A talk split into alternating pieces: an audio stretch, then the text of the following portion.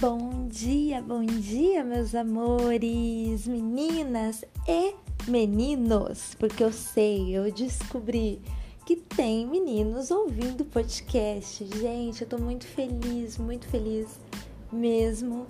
Não esperava, né? Eu sempre falei que os meninos poderiam ouvir desde que eles estivessem abertos a ouvir a voz feminina, né? Tudo que a gente tem para dizer, tudo que a gente tem para expor, para falar, porque às vezes os homens não gostam de nos ouvir, né? Mas graças a Deus eu tenho certeza que esse meu público masculino é um público muito maravilhoso, cheio de amor nesse coração. Estão dispostos a nos ouvirem, a não nos entenderem, né? Mas tentarem compreender tudo que a gente luta, tudo que a gente fala. Então eu tô muito, muito, muito feliz. Compreender também, é, compreender, ouvir um pouco o que a gente sente, né? Isso é muito, muito, muito importante. Então eu tô muito feliz. E Estamos em setembro, setembro amarelo. É o mês que a gente fala sobre a prevenção do suicídio. O Ju, o que, que isso tem a ver com o tema Minha Naturalidade? Tudo, tudo. Porque tem muitas mulheres, eu até fiz um post sobre isso nesse, nesse, nessa série né, do Minha Naturalidade na época quando eu estava fazendo os posts ainda só lá no Instagram, é, eu acho que eu cheguei a fazer um post falando sobre o bullying, né? O bullying que eu sofria e quantas mulheres e meninas e meninos também, né? E, mas eu acho que isso pesa muito mais pra gente que é mulher, né? Porque a gente vem de uma, de uma sociedade em que colocam é, as mulheres como se elas fossem inimigas, né? Como se elas estivessem competindo pelo que? Não faço ideia, mas, né? Porque ninguém nunca me falou, ó, vai ter um prêmio se vocês se matarem, se competirem, entendeu? Competirem entre si, vocês vão ganhar um prêmio lá no final para para que mais se destacar. Pra... Gente, eu nunca vi isso, né? Ninguém nunca me falou que existia um prêmio, entendeu? Para eu conquistar, Nada. As pessoas simplesmente jogam um monte de mulher no mesmo lugar e por conta de criações de padrões e, e sei lá, por conta de, de destaques, né? Porque uma mulher se destaca porque os olhos dela são verdes, porque a outra mulher se destaca porque o cabelo dela é loiro. Aí pronto, né? Idealiza, né? Uma, uma, uma coisa tipo, ah, isso é o modelo. Todas vocês têm que ser assim, cabelo liso, escorrido, magra e não sei o que, aquela coisa toda sem barriga, sem não sei o que. E a gente cresce então muito com isso, e a gente cresce se comparando, e a gente nunca tá feliz com a gente mesma, e a gente não suporta ver que uma outra mulher corresponde ao padrão e a gente não a gente começa a se sentir humilhada, a gente começa a se sentir frustrada. E isso não é ruim só é, só para nossa autoestima e ponto, né? É, trazendo né, essa, essa baixa é, essa baixa autoestima, mas isso é ruim porque mexe com o nosso psicológico. Foi o meu caso, né? Essa coisa de olhar. E eu nem sei por que, que eu me comparava tanto com as outras meninas, mas na minha cabeça, por eu ser muito tímida e não conseguir desenrolar uma conversa, não conseguir fazer amizade, tudo, eu achava que eu precisava ser como as outras meninas eram.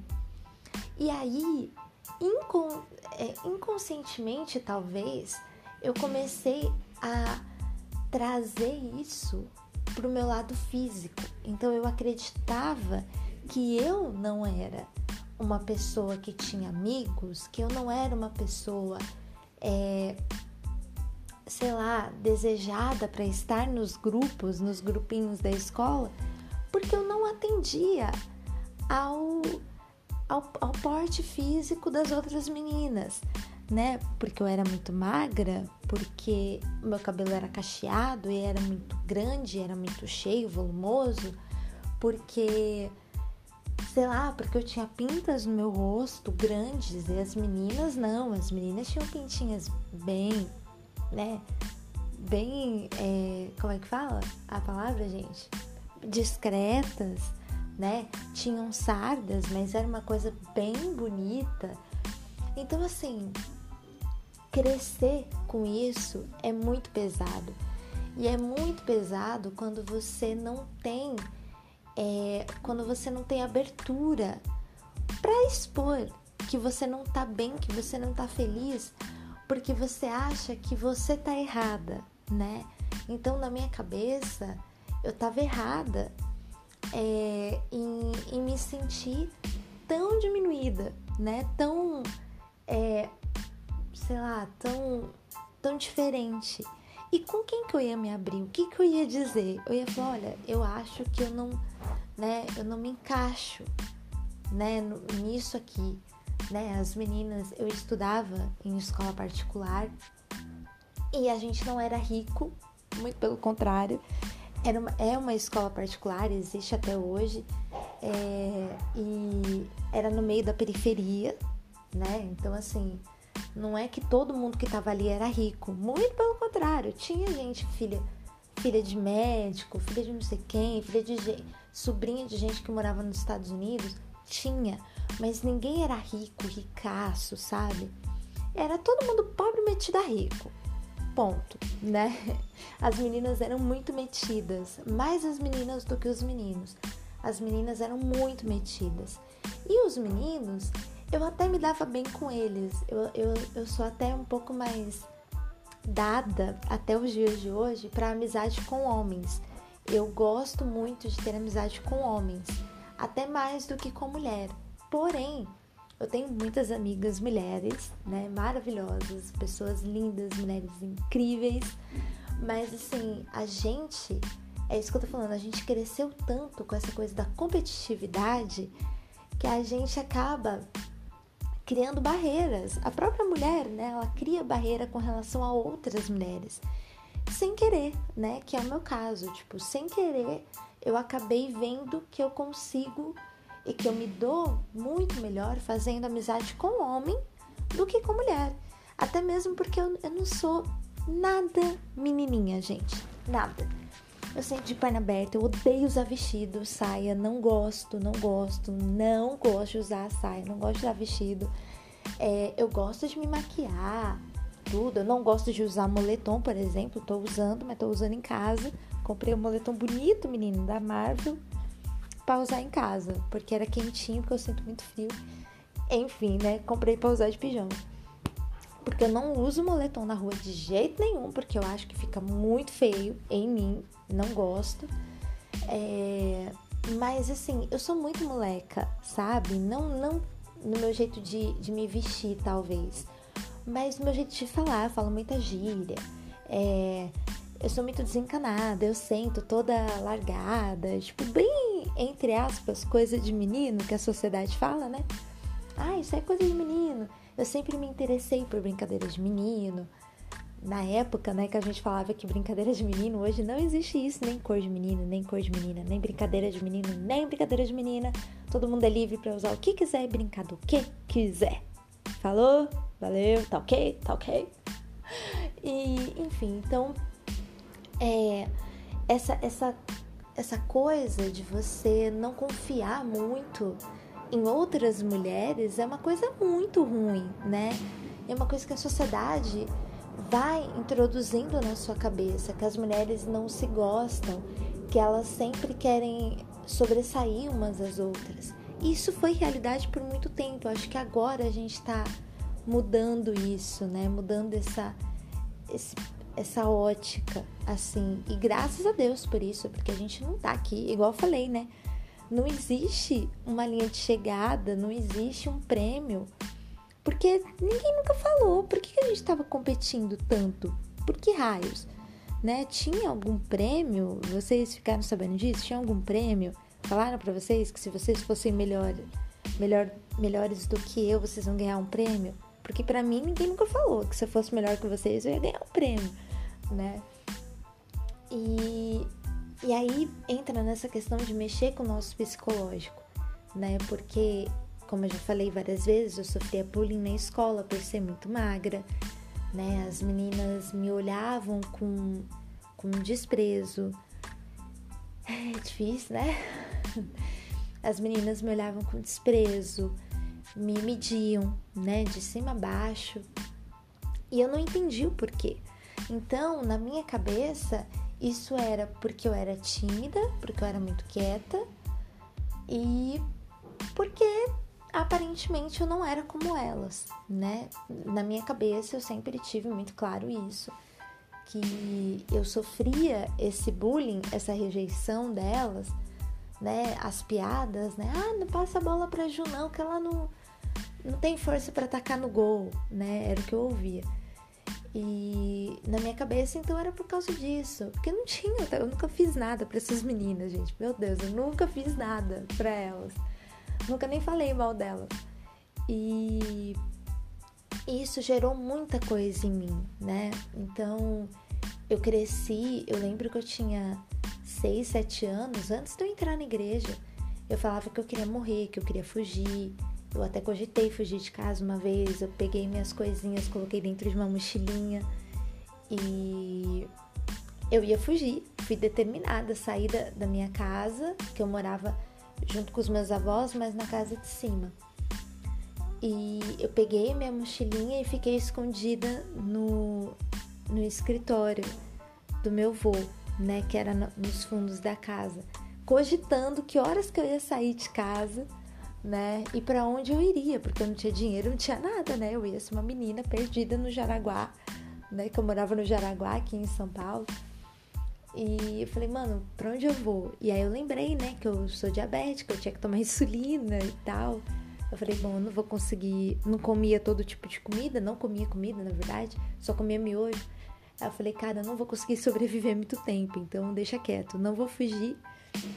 E eu falava que eu queria morrer, e aí, enfim, uma parte dessa história vocês já sabem. Eu brigava muito com os meus pais, né? Eu queria ser como eu não era ouvida e nem muito querida nos lugares que eu frequentava, que era a escola, né? E tal, eu queria ser ouvida dentro de casa. Então eu achava que tudo que eu fazia era certo, né? E o que eu não fazia também. e aí, infelizmente, eu eu me dei bem mal com isso, porque eu comecei a brigar muito com os meus pais. A minha avó me mimava, passava a mão na minha cabeça tal. Eu era filha que minha avó não teve. E aí eu batia muito de frente com os meus pais e juntava isso com o que eu vivia na escola, era muito pesado. Eu entrava no banheiro depois das brigas com os meus pais e começava a me bater. Eu me batia, me batia, me batia. Até a minha raiva passar. Eu chorava e me batia. E aí, depois de muitos anos, já na fase adulta, eu já trabalhava, eu não curtia muito o meu emprego, não pelo ambiente de trabalho em si, mas pelo trabalho, porque era uma coisa que eu não entendia muito bem, que eu nunca gostei, mas eu queria estudar e aí depois eu comecei a fazer o CD, então eu precisava daquele emprego, eu precisava daquele dinheiro para pagar as minhas coisas minha autoescola, minha faculdade, meu álbum. E algum dia deu alguma merda lá, alguma coisa que eu peguei e saí completamente desnorteada no meu trabalho e a única coisa que eu pensava era me matar, acabar com tudo aquilo. E aí veio quando você tem é, essas Ai, não, não sei como é que eu posso dizer, mas quando você já já tem essa, essa fragilidade emocional, acho que não sei se é errado eu dizer assim, se for, perdão, mas quando você já tem uma fragilidade emocional que não foi 100% resolvida, sarada em você, em algum momento, em algum momento da sua vida, aquilo é, é porque vai virando uma bola de neve e você não trata, você não cuida, não passa no psicólogo nem nada. E aquilo vai juntando, vai juntando, vai virando uma bola de neve. E tem um momento que você perde o controle, né? E aquela bola de neve vai pra cima de você. E aí, naquele momento, eu comecei a me lembrar de tudo o que eu sempre falei para mim, que eu sempre, a, a, a minha mente, né, é, falava para mim quando eu era criança, quando eu era adolescente, tá vendo? Você é fraca mesmo, você é burra, você não presta, ninguém gosta de você. Você acha que eles gostam de você? Quer, quer que você se ferre. E não sei o que, você nunca vai realizar os seus sonhos. Você nunca vai conseguir. Acaba com isso de uma vez, ninguém vai sentir sua falta. Seus pais não gostam de você, sua irmã não gosta de você, seu namorado não gosta de você. Eu não lembro se o Silas já era meu noivo se era só meu namorado. Acho que era só meu namorado. Ele namora com você por interesse, né? Por interesse, assim, não em coisas materiais, mas, sei lá, por. pra se saciar, sabe? Tipo, ó, oh, eu tenho uma namorada. Como se fosse um troféu e não um um, um, um sentimento, né, de amor mesmo, porque durante a minha vida também, todos os meninos que cogitaram ficar comigo, cogitaram ficar comigo por causa dos outros. Eu era.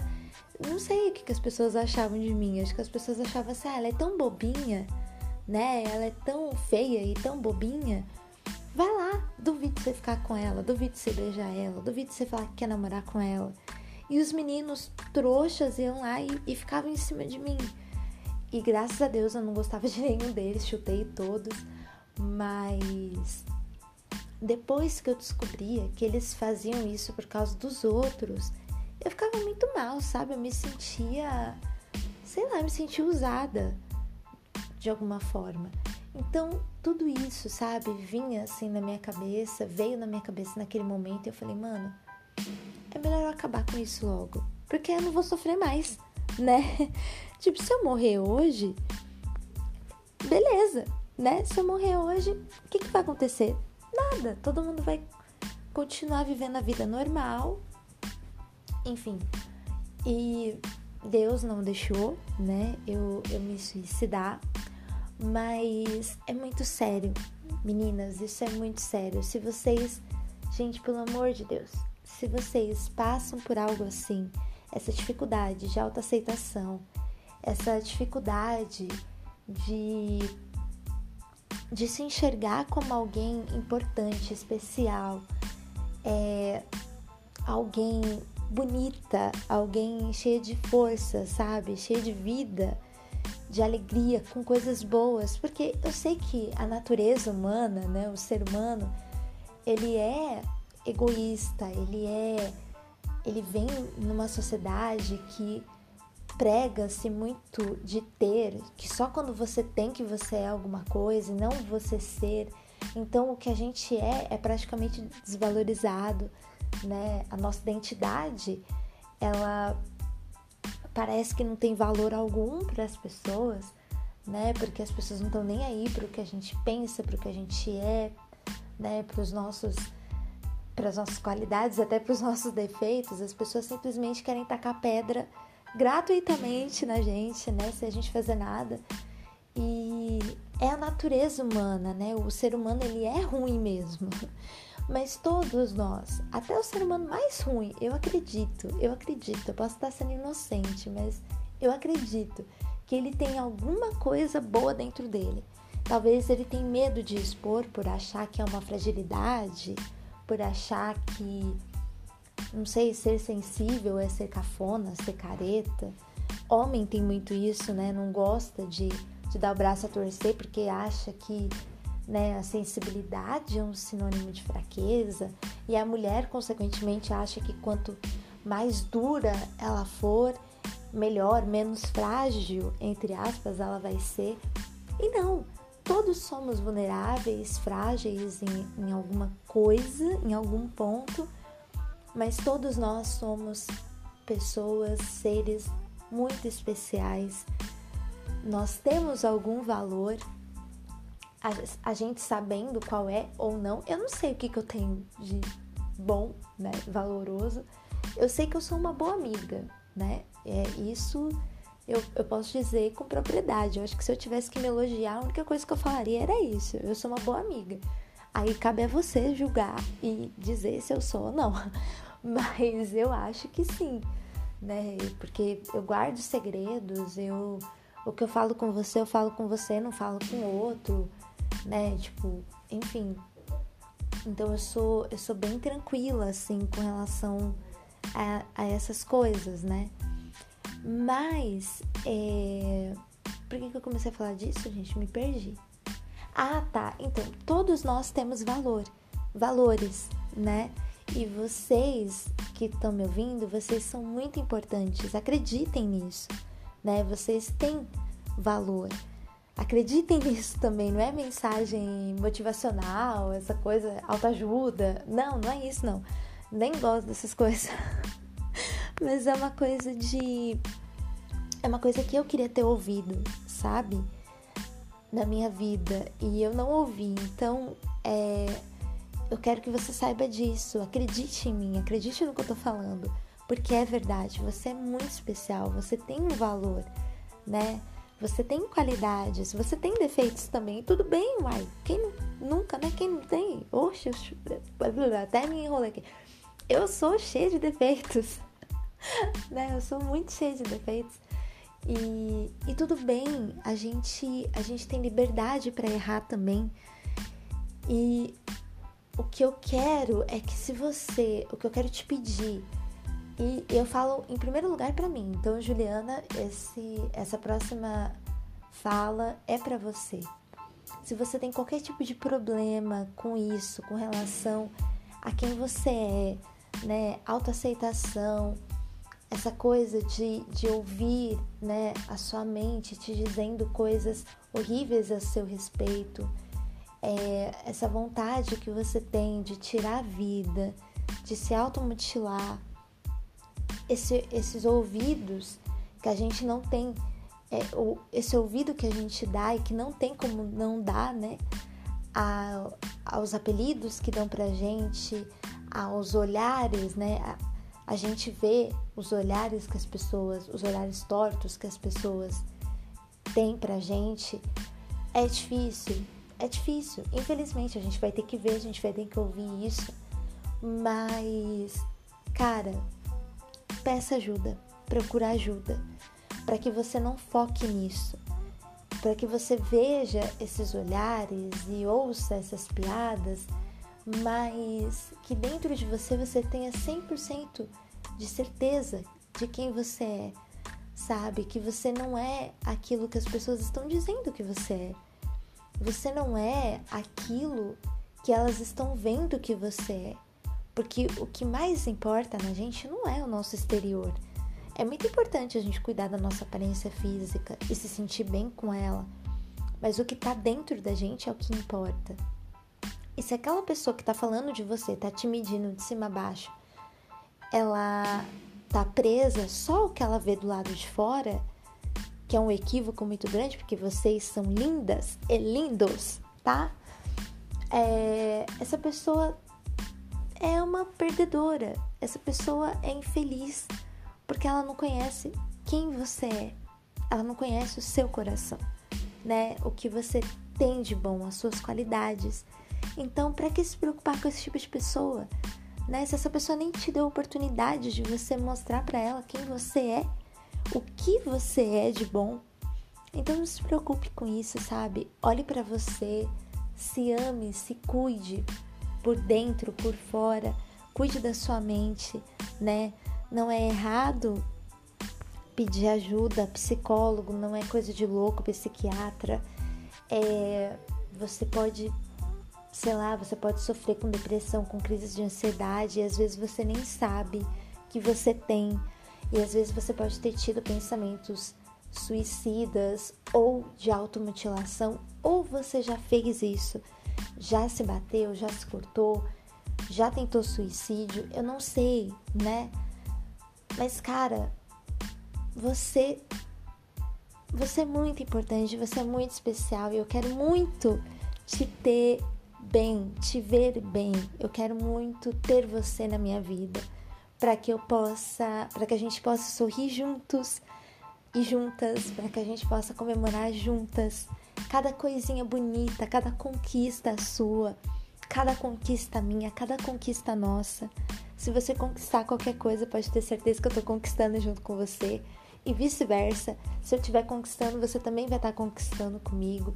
E a gente vai comemorar juntas, a gente vai ser feliz juntas, porque a gente não veio a esse mundo para competir nem para se achar uma melhor que a outra, mas a gente veio para se apoiar, para se ajudar e para dizer o quanto nós somos lindas, empoderadas e importantes na vida das outras pessoas e umas das outras. Então, é, eu sei que talvez esse, esse seja o segundo episódio maior que eu fiz até agora, mas eu precisava falar disso. Esse é o Setembro Amarelo e não é só em setembro que a gente tem que falar sobre isso, não é só em setembro que a gente tem que lutar contra isso, né? Contra o suicídio, contra, enfim, a, a depressão, crise de ansiedade, enfim, é o tempo todo, é o ano todo, porque muitas pessoas morrem por dia